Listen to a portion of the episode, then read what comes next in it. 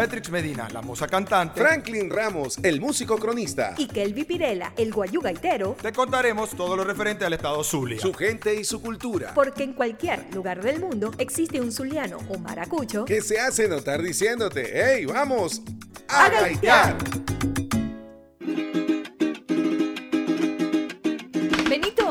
Algo. Eh, Los aportes de Ricardo Aguirre a la gaita fueron más allá que la Grey Zuliana, ¿verdad? Claro, mi linda. Él fue un innovador.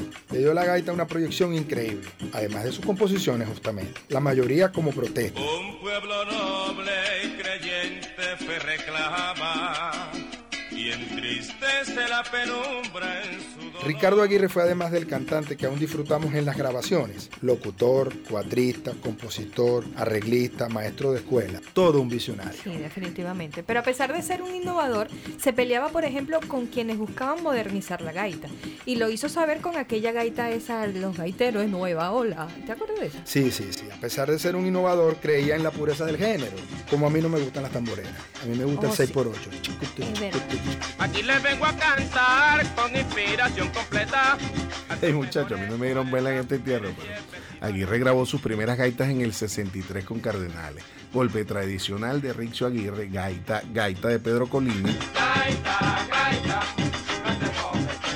Pero hay más populares, ¿verdad? Como La Parrandera, La Bullanguera, Viaje y Famosa, Reina La Morena, Viejita se Michi, famosa. sí, Michinata, Ey, Epa, y la boda del cachica, chica, chica, chica. Chicamos con la cachica, chica, chica, chicamos a ver el cachica, chica, chica, chicamos con la cachica, chica, chica, En chicamos. 1967 se fue el conjunto Saladillo, con quienes grabó Ronda Antañona, La Cantarina, La Flor de La Habana 1 y 2, Dos Madres Habana. y por supuesto el himno de todos los gaiteros, La Grey Zuliana. Que tanto debiera. Bueno, en el 69 regresó a Cardenales el éxito donde grabó el decreto papal, La Vivarachera y Maracaibo Marginada y Sin un. ¿Qué más te puede pasar? Epa, ¿y quién lo llamó o lo bautizó el Monumental? El locutor maracucho Octavio Urdaneta, a quien estábamos invocando en estos días. Ay, verdad. Aguirre nació un 9 de mayo del 39 y murió en un accidente de tránsito el 8 de noviembre del 69.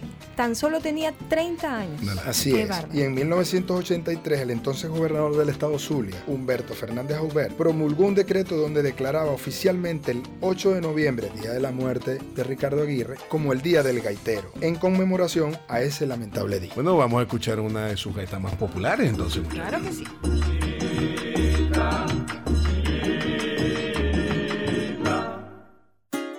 Suscríbete a nuestro podcast A Gaitear desde cualquier app de podcast y únete a nuestra comunidad.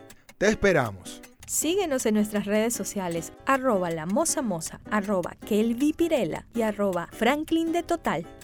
A gaitear. ¿Sabéis qué? Hey Franklin, ¿en qué año nació Ricardo Cepeda? Ricardo Cepeda nació el 8 de noviembre de 1952, para que sepan. Pero él siempre fue cantante. Sus primeros pasos fueron como ejecutante del furro. Se inició en el conjunto gaitero del Liceo Caracciolo Parra Pérez. Hey, ahí estudié yo. Después se hizo cantante con los Tucuzón. Su primera época en Cardenales, donde llegó en 1970, fue maravillosa. Y ahí, por supuesto, salieron Sentir Zuliano o Cuando vaya a Maracaibo, ¿se acuerdan? Sí, como. Eh, Mi Nostalgia, Sabor Añejo, Maracaibo Inmensa y Alegre Sabor. A la una nací yo, a las dos me bautizaron. En el 80 se marcha a la Universidad de la Gaita e impone aquel Zuliano. Tremendo tema. La aurora. En 1986 vuelve a Cardenales, esta vez como subdirector y como solista del tema Ceuta. En el 88 impuso la ranchería. En el 90 a mi hermano. Mi hermano, ¿cómo estáis? Con el permiso. Para mí, las más sentidas fueron Mi Ranchito en el 93 y Madres Madre en el Y para mí 94. también. Madre fue mi enseñanza y mi.